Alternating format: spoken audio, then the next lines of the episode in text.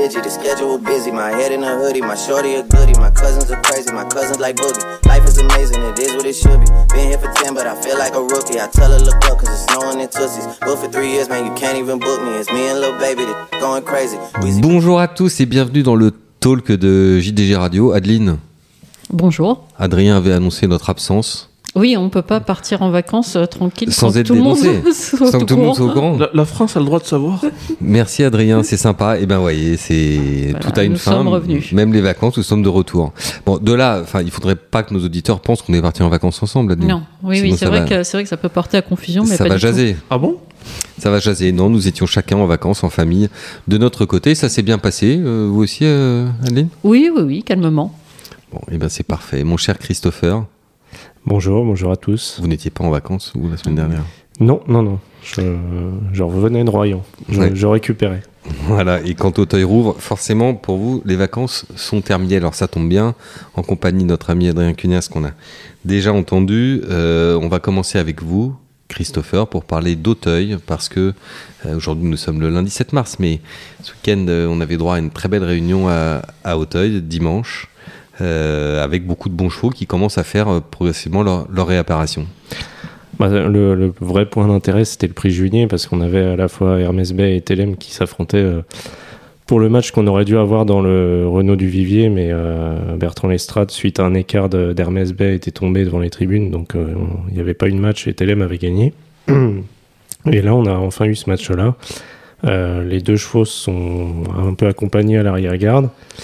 Et après, euh, dans la ligne droite, on a vu que, alors là, vraiment sur le plat, c'était quelque chose d'assez saisissant, c'est l'accélération des deux euh, en même temps, quasiment. Bon, il y a une longueur pour Telem à l'arrivée, mais les deux, ils ont, on avait l'impression de voir un film en accéléré quand euh, ils ont commencé à bouger les jambes sur le plat. C'était assez impressionnant.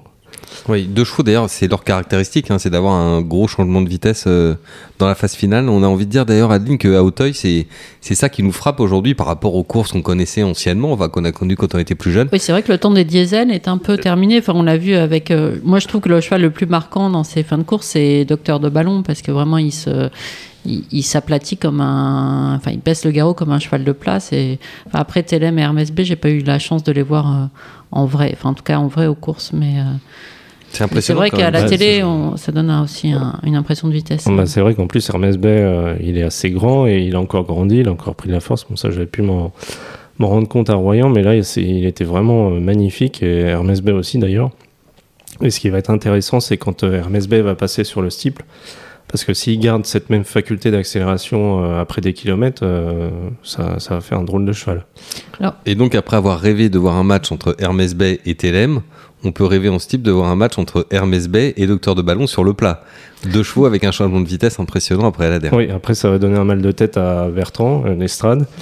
Mais bon, on va déjà savourer ce qu'on a euh, ce printemps parce qu'il y a aussi l'autonomie qui va arriver. Donc le match avec les trois, ça, ça va être quelque chose d'assez exceptionnel.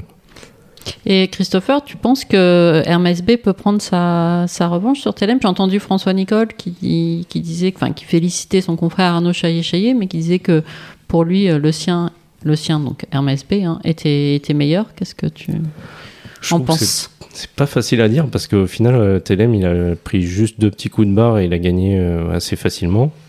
On sait en plus qu'en général, même si les Chaillet Chaillet sont en forme dès, ce début de saison, ils ont quand même de la marge. Les chevaux de François, ils, ont aussi de la marge, donc euh, ça va se jouer à pas grand chose. À mon avis, ça va être un coup l'un, un coup l'autre, et, et c'est pas facile de se décanter pour les deux, de dire qui est le meilleur euh, entre les deux. Je pense que si Telem continue à sauter comme il a sauté hier, ça va aller, mais s'il fait comme il a fait dans le Renault du Vivier, il y a des chances que, Hermès Bell euh, le batte. euh. et puis parfois aussi peut-être l'autonomie qui viendra en arbitre et, euh, et qui viendra les dominer. euh, Et c'est ce que j'allais vous dire par rapport aux stratégies de course, parce que là les deux, donc ils avaient choisi, choisi de, se, de se surveiller en quelque sorte. hein. On- ils savaient où était l'opposition. Euh, si- S'ils se retrouvent à trois avec l'autonomie, là en termes de tactique, ça va être un peu plus compliqué. Il y en a un qui est, elle, elle, on sait qu'elle aime bien quand même euh, dérouler. Il faut pas trop se battre avec elle. Donc ça peut donner quoi? Ça va être très amusant ça.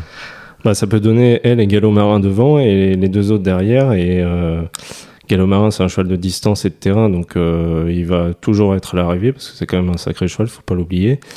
Euh, mais ça va sûrement aussi jouer- faire le jeu des, des deux autres derrière qui, eux, euh, sur le plat, vont pouvoir accélérer. Mais l'autonomie, quand elle est en grande forme, elle est aussi capable d'accélérer. Mais il faut pas qu'elle nous fasse des petites blagues comme elle peut parfois faire en penchant sur la droite. Quoi, parce que Mais ils seront contents, ils seront contents quand même d'avoir du rythme là. Ah bah là, pour, le eux, c'est il idéal. Pour le coup, il y en aura. Et ce qui est assez exceptionnel, c'est que on a eu la période euh, de bon cœur. euh, et là, maintenant, on a, on a cette période-là. On a eu la période d'autonomie un peu en solitaire avec Gallo-Marin. Et là, maintenant, on a ces deux-là encore. Et en plus, euh, Hermès Bay et Telem. Quoi. Donc, c'est. Sur les on est quand même assez gâtés. Quoi. Ouais, c'est magnifique. Avec des chevaux qui restent à l'entraînement en France. Oui. Il n'y a pas de rumeur de vente euh, de l'un, de l'autre. Là, cette fois-ci, ils sont, ils installés là, ils restent. Non, non, ce- ceux-là, il n'y a pas de souci. euh, on va les voir et on va les voir pendant longtemps, normalement. Ok, c'est génial. Quoi d'autre à noter sur notre euh, réunion de dimanche? Euh, un bon cheval qui revenait, qui s'appelle Saint-Romain du Derby, euh, qui est entraîné maintenant par Fabrice Fouché, mais qui avait gagné le prix Emilius pour me- Guillaume Macaire. Il faut savoir que Guillaume Macaire, quand il court le. Enfin, maintenant associé avec Hector, de la Genette, mais quand il court le, le Emilius, généralement, c'est un 3 ans qu'il estime. Euh, le cheval a eu sûrement des ennuis de jambes, il est revenu chez Fabrice Fouché. Et euh, Fabrice Fouché, on sait qu'en général, il fait du bon travail avec euh, parfois des chevaux qui n'ont pas forcément des grandes origines. Là, il a un cheval qui, peut atteindre un très haut niveau en haie comme en steeple. Donc ça va être assez intéressant à voir dans le, futur. Très bien. Eh bien, merci beaucoup Christopher pour ce, cet utile résumé de la journée de, de dimanche à Auteuil. Prochain grand rendez-vous, prochaine course à suivre. Bon, on a le Duc d'Anjou euh, samedi prochain. Très bien, avec des engagements mardi. Euh, avec des forfaits. Avec des euh, forfaits. Mardi, oui. Mardi, on s'attend à... C'est Steeple Chaser de 4 ans, donc on va voir parce qu'il y en a certains qui vont passer par des voies de traverse, des courses à conditions euh, avant de revenir. Et puis il y a aussi le fait que c'est 3005 euh, samedi, c'est encore un parcours euh, assez court et quand on va attaquer les 4004 euh, pour le fleuret, le prix fleuret qui se court début avril, là on va, avoir plus d'informations. euh. On rentrera vraiment dans les choses sérieuses. oui. Parfait. Euh, L'actualité de la semaine à venir. Maintenant, Adeline, je me tourne vers vous.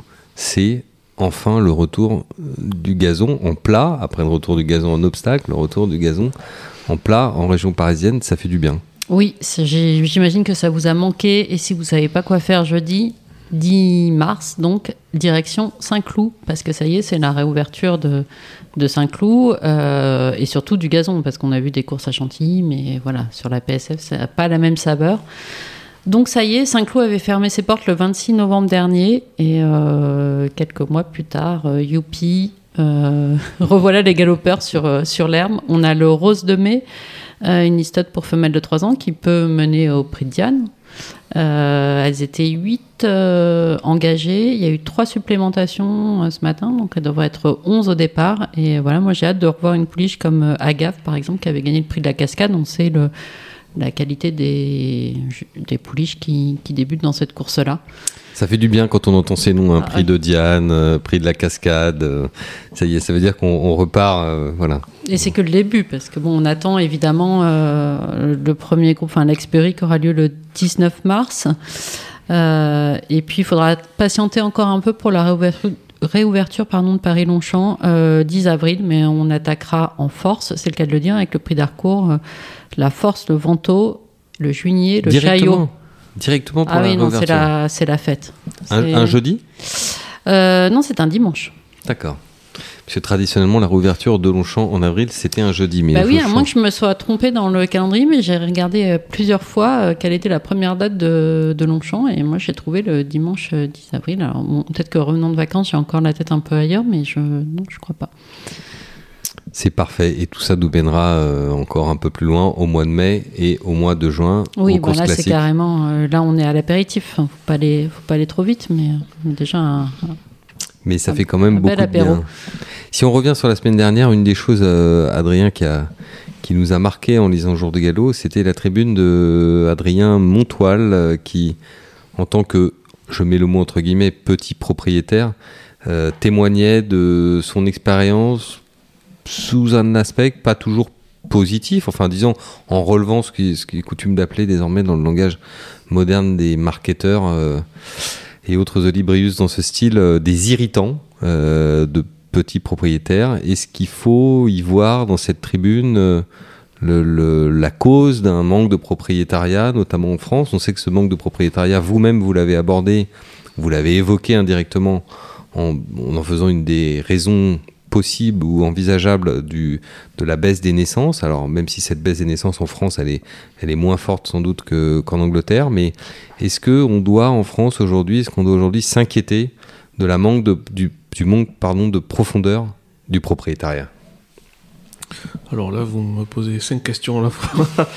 Donc je pense que la seule chose que je, vais commencer par une pirouette en disant que si vous avez expérimenté les irritants, c'est que vous êtes déjà propriétaire. Donc ça veut dire que vous avez déjà euh, franchi euh, un certain nombre d'étapes. Et moi, mon, humble avis, enfin moi c'est quand même pas très révolutionnaire ce que je vais dire, mais je pense que beaucoup de gens seront d'accord, c'est qu'en fait il y a les, il y a plein de manières d'arriver au, au- au propriétariat, il y a plein de chemins qui mènent à ça mais il y a insuffisamment. euh, les gens qui arrivent jusqu'au propriétariat sont trop peu nombreux. Euh, là, j'enforce des- un peu des portes ouvertes. Ce que peut-être moins de gens savent, c'est que c'est un problème mondial. Bon, il y a quelques exceptions. Il y a l'Irlande en Europe, il y a certains pays asiatiques ou l'Australie euh, avec différentes stratégies qui, qui, ont arrivé à, avoir une forte, une forte population de propriétaires, de gens qui veulent être propriétaires. Mais euh, effectivement, je pense que pour les gens qui sont une fois propriétaires, comme euh, la personne qui a signé la tribune, ces irritants-là sont très désagréables pour quelque chose qui est censé être un loisir. Mais la question, c'est comment vous amenez euh, les gens au moins jusque-là. Et, et- et c'est Et un- surtout, enfin, je pense que aussi la, la tribune d'Adrien Montoile, enfin, comme tu dis, Adrien, justement, il expliquait, enfin, euh, s'il a connu ses irritants, c'est qu'il est propriétaire, mais il expliquait aussi que ça incitait pas, du coup, à recommander le propriétariat auprès de ses amis. Enfin, il fallait. il- il C'est ce que expliquait j'allais vous qu'il- dire, Ouais, allait dire, devoir expliquer que les prix d'un entraîneur, ça allait varier en fonction de du forfait petit pharmacie. Est-ce qu'on peut rappeler. Adeline quelques-uns des irritants qui ont été, euh, ou Adrien, qui ont été cités par, euh, par Adrien Montoile? Bah, il y a l'histoire de la transparence des prix, donc on vient d'évoquer. Chez les entraîneurs, hein, enfin, le- Et oui, exactement. Puis il y a l'histoire des, des coûts de gestion de, des comptes chez France Gallo, si je me souviens bien. Oui, les fameux 5 euros euh, chers à Fabrice Chappet, euh, prélevés, euh, prélevés chaque mois sur le compte. Le fait que c'est assez long, il y a la signature des contrats qui est euh, euh, pas, pas dématérialisée, alors que je pense qu'à peu près tous les contrats, ou du moins l'immense majorité aujourd'hui, dans la vie quotidienne, sont dématérialisés. Ce qui est certain, c'est que quand, quand on a un compte euh, à France Gallo, euh, c'est un peu comme les bulletins de paye. hein. C'est-à-dire qu'on on compte les lignes. Bon, on peut pas en faire spécialement le reproche d'ailleurs à, à quiconque, mais comme on est dans un système de répartition euh, dans lequel il y a effectivement cette taxe de 5 euros, ensuite quand on a la chance de prendre une location, on a la distribution entre le jockey, euh, l'entraîneur, etc. Donc ça, tout ça, ça multiplie les lignes et on a l'impression, comme il y a beaucoup plus de lignes de débit que de lignes de crédit, on a l'impression qu'on passe son temps à payer quand on est propriétaire. C'est peut-être ça que voulait dire Adrien Montoile. Oui, je pense, oui. Oui, alors que quand on est dans un loisir, bon, a priori, la dimension administrative, on préférerait devoir s'en s'en passer. Sur les prix des entraîneurs, sur le manque de transparence, ça, on sait que c'est un sujet qui a souvent été mis en avant par les associations de propriétaires. C'est pas si évident que, que ça, finalement. Est-ce que, est-ce pourrait proposer une solution? Est-ce que l'association des entraîneurs pourrait en proposer une Ou est-ce que ça doit rester le prix de pension de gré à gré entre chaque propriétaire et, et- chaque entraîneur? Ça serait une révolution euh, culturelle majeure. Je sais pas si ça existe. euh, on, atteint les limites de ma culture hippique. Je sais pas s'il existe un endroit dans le monde où les prix sont affichés comme ça. euh. Peut-être à Hong Kong et encore. Mais c'est vrai que c'est un métier de compétition euh, et que euh, j'imagine qu'ils aiment pas, enfin qu'un entraîneur A n- n'a pas envie que l'entraîneur B sache quel prix, quel prix pratique. Surtout que ça peut être euh, un argument fort de recrutement justement de propriétaires quand on a des tarifs plus avantageux. Je, enfin, je, effectivement de qu'il y ait une transparence, euh, ça serait bien, mais je vois mal comment leur faire accepter ça en fait. Hmm. Je me souviens qu'il y a, je citerai pas son nom, mais il y a quelques années, le responsable d'un centre entraîne- d'entraînement public euh, en région avait voulu exiger des entraîneurs que tous leurs tarifs soient affichés à l'entrée du centre. Et non seulement il avait essuyé un refus, mais en plus il avait failli perdre sa place. Donc euh, je crois qu'après il a renoncé. Bon, on n'imagine pas une grande pancarte, Adrien, à l'entrée de Chantilly où vous vivez, avec le tarif de tous les entraîneurs publics euh, présents sur le centre. Si, mais une fois. Une fois, c'est-à-dire affiché pendant une heure, une fois dans l'année, et ensuite on la retire. Et après, ça serait. euh, Alors que pourtant, quand, quand vous faites du shopping, et Dieu sait que ça me connaît, euh, si vous passez devant une vitrine et que les prix sont pas affichés, c'est choquant. Et ça donne pas envie d'acheter, Bah non. parce qu'on sait pas où situer l'objet. Hmm. On a une petite réticence. euh, Mais encore une fois, je trouve que c'est des... c'est louable et je pense qu'il faut faire tout ce qui est dans notre mesure, dans notre possibilité pour enlever les irritants. Mais l'immense et très grand problème, c'est comment vous faites rentrer plus de gens dans les jouets du propriétariat. Et ça, c'est quand même le grand défi mondial, pas que la France, même si la France est en retard, probablement très très en retard sur, sur plein de questions.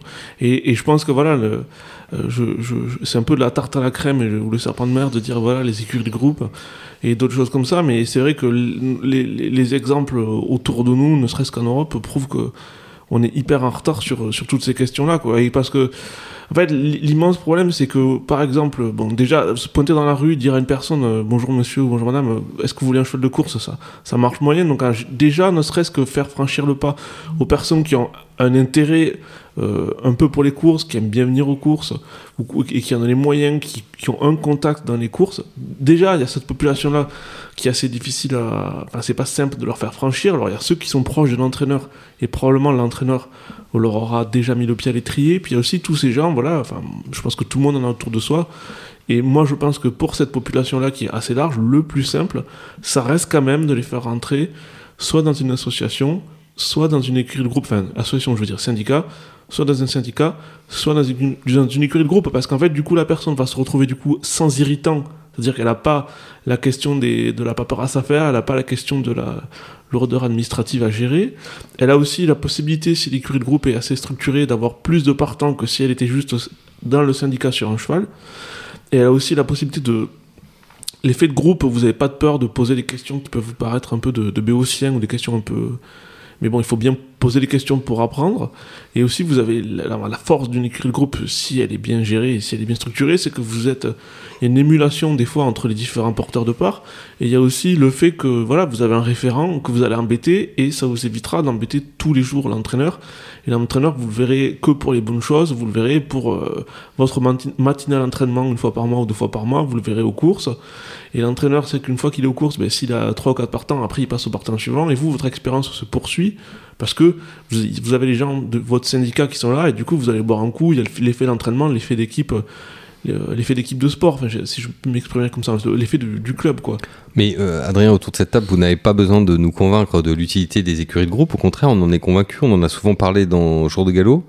Mais l'impression que j'ai en vous entendant, c'est que la France, bah, je dis la France au sens large du terme, peut-être il faudrait dire France Gallo, peut-être il faudrait dire certaines associations professionnelles, ou peut-être, je ne sais pas, euh, Arcana ou je ne sais pas qui. Euh, quand on vous entend, c'est comme si euh, pas assez de, personnes étaient convaincues par l'utilité de développer des écuries de groupe dans notre pays. C'est le sentiment que vous avez qu'il n'y a pas assez de... Alors, il y, y a deux choses. Je pense que la première chose, ce qui est intéressant à comprendre, c'est que les problèmes de propriétariat qu'on connaît en France notamment, les, autres pays autour de nous, ils les ont connus, mais il y a beaucoup plus longtemps. Le, problème des allocations, le problème du fait que, que c'est un budget considérable, enfin, en Angleterre, ça s'est posé il y a très longtemps. Et d'ailleurs, c'est à ce moment-là, il y a plusieurs décennies, que certains grands syndicats sont nés. Je pense à Elite Racing Club, qui, euh, ont, même, qui ont même gagné groupe 1, enfin, ce qui est quand même assez, assez dingue. Et qui élèvent aussi, ce qui est, ce qui est assez fou.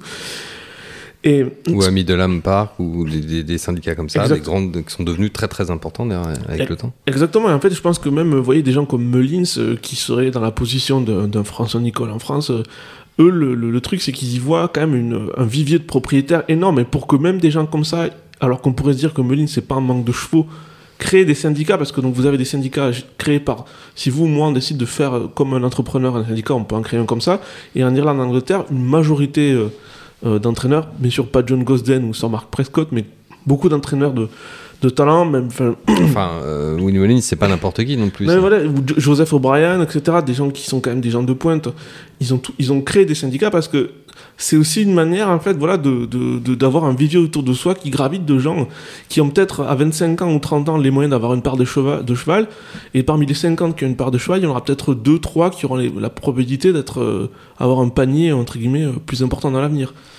Donc euh, je pense qu'il y a cette urgence-là pour beaucoup d'entraîneurs de taille moyenne, même des gens qui ont gagné les classiques en Angleterre, donc pas ceux dont on vient de parler, mais des gens qui sont quand même des bons entraîneurs, c'est simplement qu'il n'y a, il n'y a pas de propriétaire dans ce contexte-là avec les moyens pour euh, que leur entreprise continue. C'est soit ça, soit ils arrêtent. Je veux dire, il y a pas, il y a, il, c'est tellement le, le, taux de recouvrement est tellement faible en Angleterre notamment que les syndicats c'est pas une option, c'est pas, c'est pas. Le taux de couverture par les gains, vous voulez dire Oui, voilà. Euh, pardon, excusez-moi, l'expression était malheureuse. Taux de recouvrement, oui.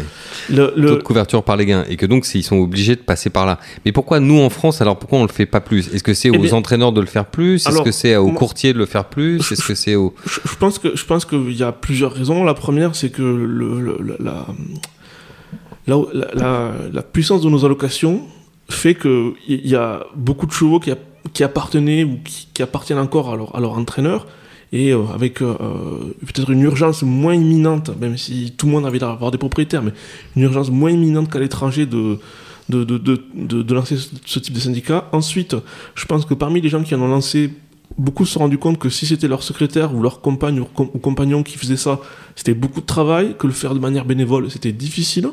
Et c'est pour ça qu'on a écrit. Oui, c'est ce que j'allais dire. J'ai l'impression que les entraîneurs britanniques sont plus staffés au niveau administratif, communication, que les nôtres qui sont encore ah ben... qu'au tout début de de l'idée de, ce, de l'intérêt d'avoir un assistant, une assistante en communication, en relations publiques et tout ça. Alors que j'ai l'impression en tout cas que c'est beaucoup plus développé en Grande-Bretagne. Eh ben, c'est-à-dire que grosso modo, enfin, c'est, c'est écrit noir sur blanc, quand vous prenez une part d'un syndicat anglais, vous savez que les gens qui gèrent le syndicat sont rémunérés c'est que, que, ces gens-là, en fait, gagnent leur vie en faisant de la syndication. Du coup, vous avez un syndicateur, entre guillemets, qui va gérer 5, 6, 7 écuries de groupe, et autour de lui, il va avoir, dans chaque écurie de groupe, un assistant de communication, entre guillemets, qui, donc, qui, qui tous ces gens-là en vivent. Ils sont passionnés, mais ils en vivent.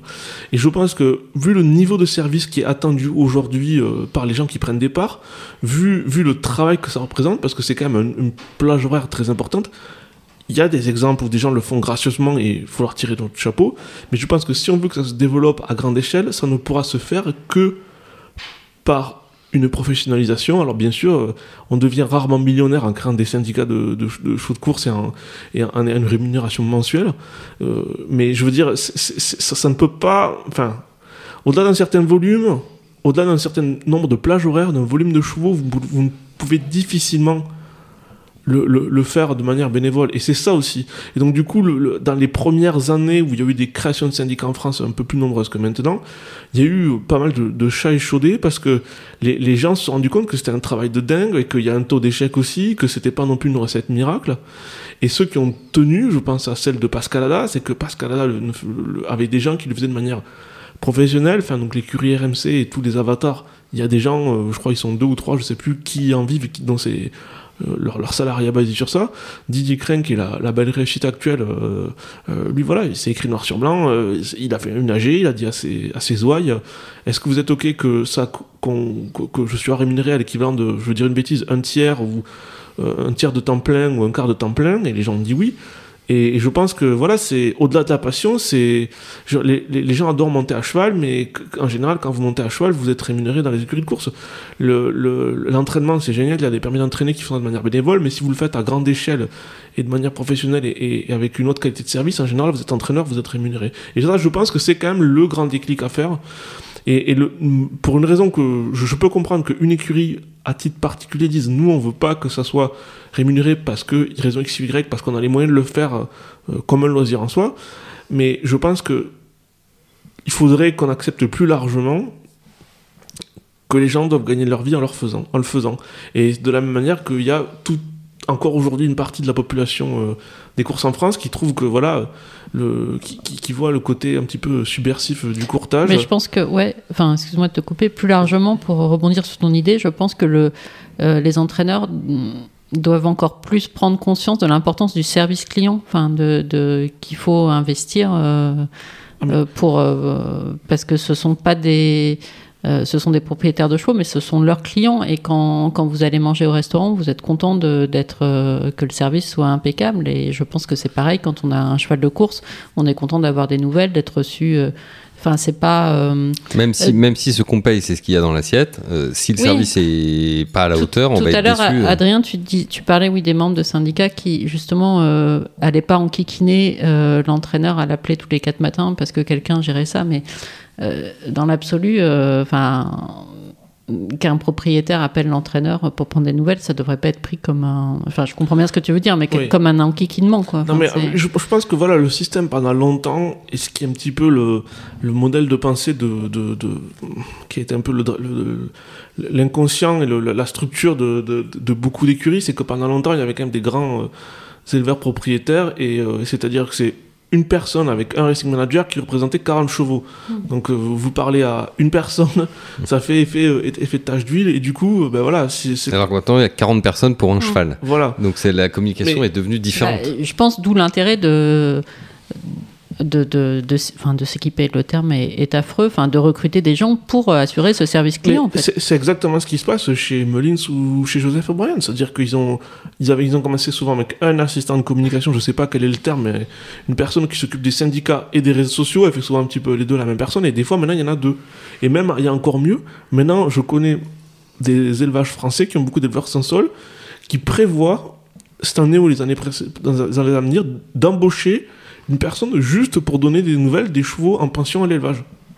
Ou alors, quand c'est possible pour un entraîneur, éventuellement de le sous-traiter, d'ailleurs, à différentes structures qui existent, qui font de la communication euh, à assister, c'est possible aussi. Mais... Et ce qui se passe, ce qui est intéressant, c'est que la, la- la difficulté, c'est que quand vous êtes euh, une grande écurie internationale, donc qui est active dans plusieurs pays, je veux dire, le client final, donc le, le grand propriétaire, inter- propriétaire international, il n'a pas peut-être pas le même besoin de contact euh, quotidien parce qu'il a un manager, etc.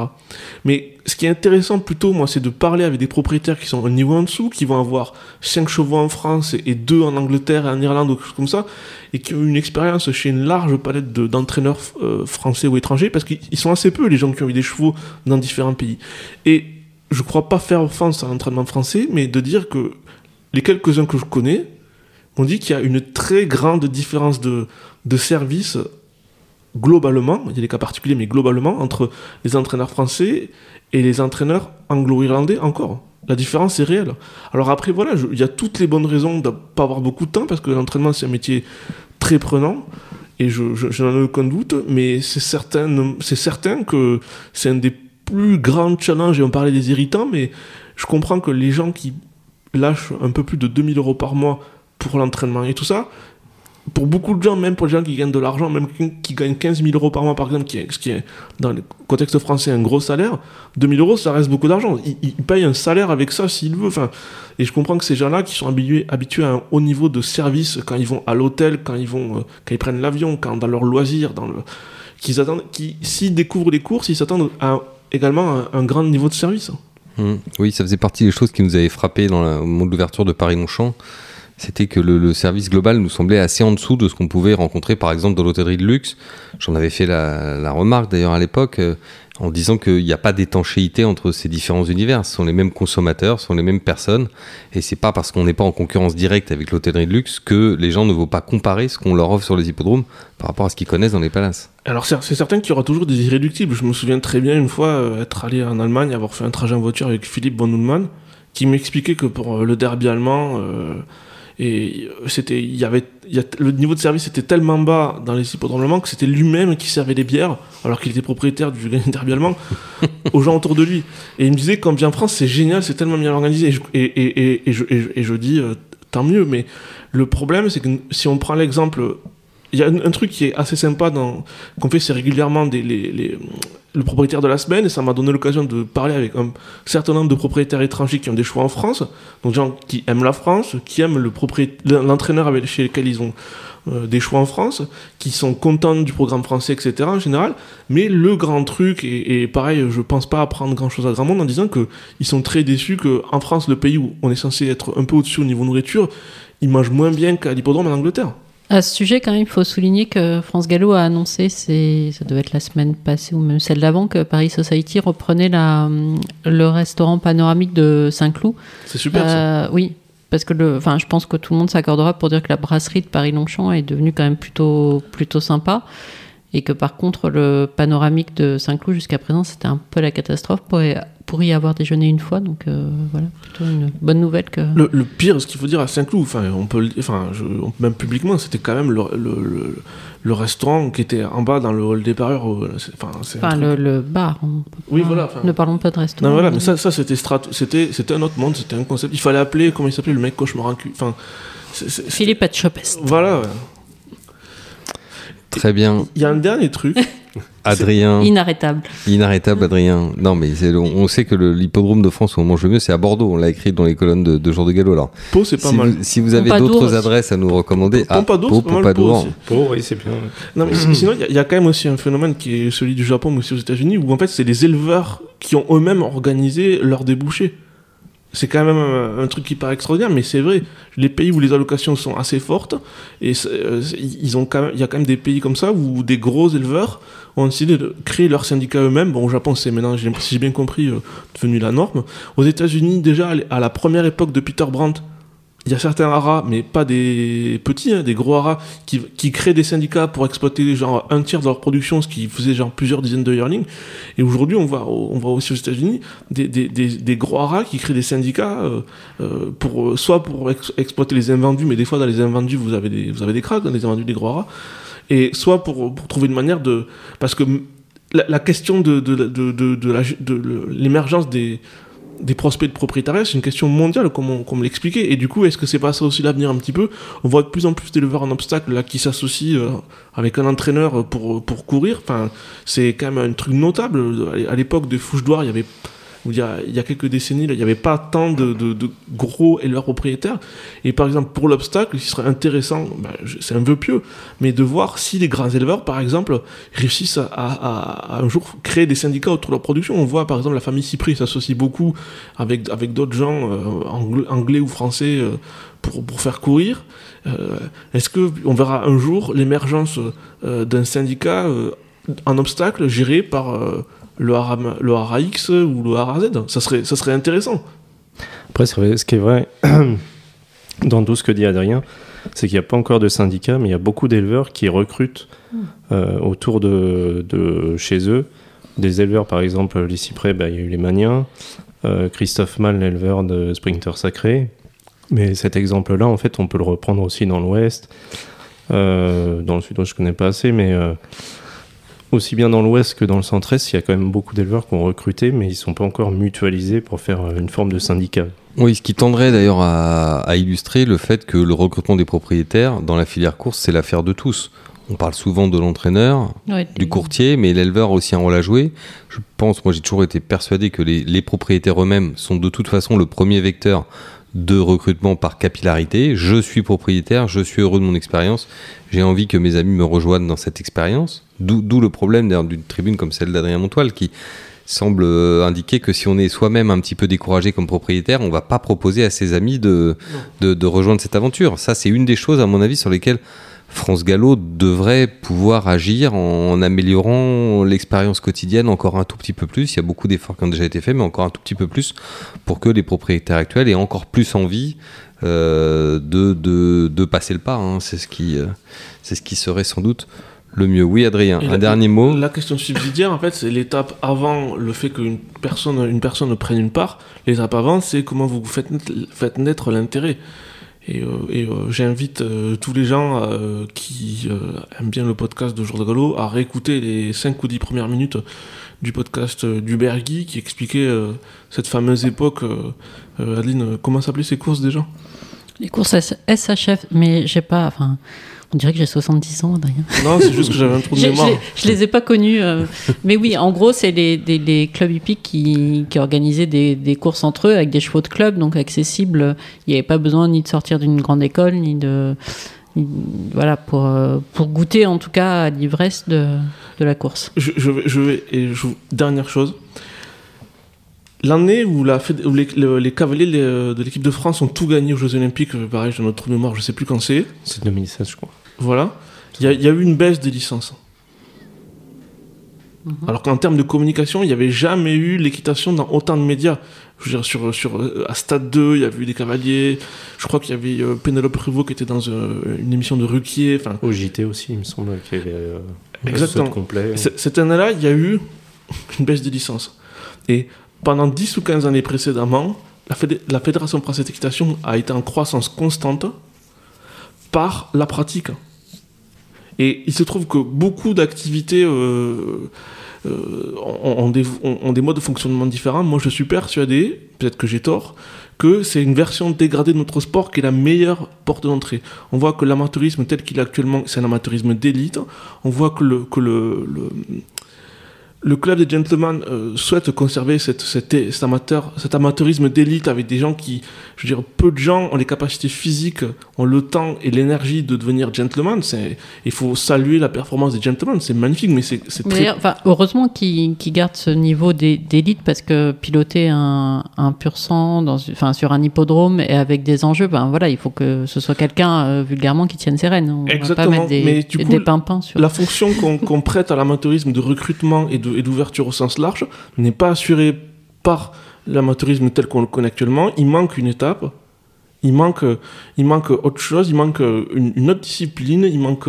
Oui, un peu, un peu ce qu'est au baseball le softball, par exemple, ou euh, le rugby euh, touché à 5 contre 5 euh, sur la plage. ou, tout le cette, monde- ou cette version du tennis, là, euh, Oui, avec, allégée, je sais plus avec comment ça des, avec s'appelle. des balles un peu plus grosses. Ben, et de la même manière que quand vous voyez, vous allez le dimanche matin euh, dans un club avec des gens qui sont entre 90 cent- 90 cm, ce n'est pas de l'équitation. Je veux dire, si vous aimez l'équitation, c'est pas de l'équitation. Je- C'est c'est- c'est un début, c'est un embryon d'équitation. Mais il se trouve que dans cette masse de gens qui, qui montent très mal à cheval, il y en a certains qui vont avoir le temps et l'énergie de s'améliorer, qui vont devenir des bons amateurs, et c'est très difficile. Et vous avez des gens qui vont continuer un petit peu, mais qui auront à vie en eux la passion du cheval, qui feront autre chose. Ils deviendront éleveurs et ils deviendront Et puis, ils feront, propriétaires. et, et- et puis ils feront vivre le club euh, dans lequel leur poney est stationné ou euh, où ils achèteront des leçons auprès d'un moniteur et ça leur permettra de continuer à exercer son activité. Donc ça aura de toute façon, euh, ça sera utile, même s'il ne saute que 90 cm. Et à, titre personnel, moi qui connaissais pas les courses au départ, qui, suis, qui n'ai absolument aucun lien avec les courses, s'il n'y avait pas quelqu'un un jour qui m'avait dit euh, viens monter à l'entraînement, je serais pas derrière ce micro. Donc la pratique, on l'a compris, réussir à, à offrir quelque chose peut-être de plus accessible, de plus large, pourquoi pas, comme à la grande époque du Bergui, euh, venir avec son cheval de club sur une ligne droite d'hippodrome et s'amuser, un peu comme au Sénégal ou au Mali, hein, où on mélange Mais allègrement les races au- de chevaux au- pour au organiser Qatar des aussi. courses. Et au Qatar, euh, vous pensez notamment au duel entre deux jeunes jockeys qui ont lieu Ouais. avant les courses C'est une idée géniale. En fait, il y a- y avait- Ouais, mais là, Adrien, enfin, juste, on peut pas comparer ça aux courses SHF parce que c'est des, c'est des réformés de courses qu'ils achètent parfois très cher. Enfin, je veux dire, c'est D'accord. pas, c'est pas mais- le barbe que tu as dans ton jardin. D'accord, Enfin, mais c'est, ce que- souvent des fils de propriétaires. Enfin, Ben, je- l'ouverture est pas maximale. J'en parlais, j'en parlais justement avec le, le handicapeur de là-bas et du Qatar, pardon. Et donc, euh, il y avait certainement il y a des fils de propriétaires, mais il y a aussi voilà des gens, des enfants de la bonne société, euh, de la bonne société euh, qatari. Il y a aussi euh, quelques apprentis qui montent ces, courses de duel, voilà. Et donc ils ont, c'est un peu, un peu comment dire, la normalisation d'une tradition de course informelle qu'il y avait là-bas. Mais si on, si on part par là, en France, il y avait aussi euh, des courses de pays avant. Oui, oui, il y avait ces, duels-là. Eux, eux me- ils m'ont dit que c'était une tradition qui existait précédemment, qu'ils ont juste fait que, l'encadrer, quoi. Merci beaucoup, Adrien. Vous avez été complet, comme toujours. Ou pas. ou pas. Euh, je voudrais dire un petit mot parce que euh, aujourd'hui euh, l'actualité internationale est évidemment dominée par la par la guerre en Ukraine et, et il est aussi question sur le plan national de la hausse du prix des carburants. Il y a beaucoup de, de Français qui sont inquiets à juste titre d'ailleurs de, de cette hausse, que ce soit le gaz, le pétrole ou autre. On sait que euh, France Gallo alloue euh, aux, aux entraîneurs, aux propriétaires et autres euh, une allocation de déplacement de, de 3000 euros maximum par cheval pour pouvoir se déplacer sur le territoire français. Si le, le, le gasoil continue d'augmenter à la pompe, je pense qu'il serait logique que France Gallo réfléchisse aussi à éventuellement réévaluer ce plafond de, de 3000 euros. Il me semble que ça serait, dans le contexte actuel, quelque chose d'assez juste. Christopher, merci beaucoup. Merci à vous. Rendez-vous pour le Duc d'Anjou samedi, donc on l'a compris. Oui. Adeline, vous, c'est jeudi qu'on vous donne rendez-vous Oui. à Saint-Cloud pour le Rose de Mai et l'Altipan, Oui, oui, tout à n'est-ce fait. pas? Et mon cher Adrien, Ben, n'oublions pas la hausse des céréales aussi. oui, et les céréales également, oui, c'est important aussi. Et Donc, les, peut-être les que pensions vont augmenter. les pensions vont Ah. augmenter avec l'augmentation du, du prix des céréales. Euh, Adrien, vous, je vous donne rendez-vous, alors non pas à Saint-Cloud ou à Auteuil, mais je vous donne rendez-vous dans Jour de Galop, parce que le sujet dont on a parlé aujourd'hui sur le propriétariat, le manque de propriétaires, le recrutement des propriétaires, Je compte bien qu'on le développe dans Jour de Galop et vous serez attendu au tournant par tous nos auditeurs d'aujourd'hui. On vous remercie une fois de plus de, de nous avoir écoutés, euh, d'être là euh, toujours plus nombreux chaque semaine. Ça nous fait un, un- un grand plaisir et c'est pour vous qu'on essaye à chaque lundi de donner le meilleur de nous-mêmes. À très bientôt. Weezy produced it and Weezy have made me and she held it down so she got a Mercedes. Young money records, the army, the navy. They ran me 10,000, I threw it like Brady. The foreign is yellow like Tracy and Katie. I trust my they never betray me. Met all these they sweeter than Sadie. When I started out, I just took what they gave me. Did all the favors, they never repay me. It worked in my favor cause nobody Brand saved me. new whip, got no keys. Tell my clothes, no starch, please. Soon as I, you can go leave. Got M's in the bank, like yes, indeed. Cartier glasses, I won't even peek at you. Yellow Ferrari, like Pikachu. I got him waiting and watching what he gon' do. Tryna pee what I do, tryna steal my moves. 2500 for a new pair of tennis shoes. The same price I can make the come and finish you. Don't charged, he'll do it like a voodoo. Real dope boy, 100,000 in his visa. President's attention, slide by, we don't see you. I been getting money, I ain't worried about what he do. From the 80s. Man, Dre about to drop, man, this gon' go crazy. They know I'm the truth, coming straight from the basement. I'm straight as a street, man, I'm from the pavement. A million all hundreds, it make them go crazy. Wham, wham, wham, on the baby. Brand new whip, got no keys. Tell 'em my clothes, no starch, please. Soon as I, you can go leave. Got M's in the bank, like yes, indeed. Me and my dog going off the way. When you're living like this, they supposed to hate. Brand new whip, got no keys. Tell 'em my clothes, no starch, please. Soon as I, you can go leave. Got M's in the bank, like yes, indeed. Me and my off the way. When you're living like this, they supposed to hate.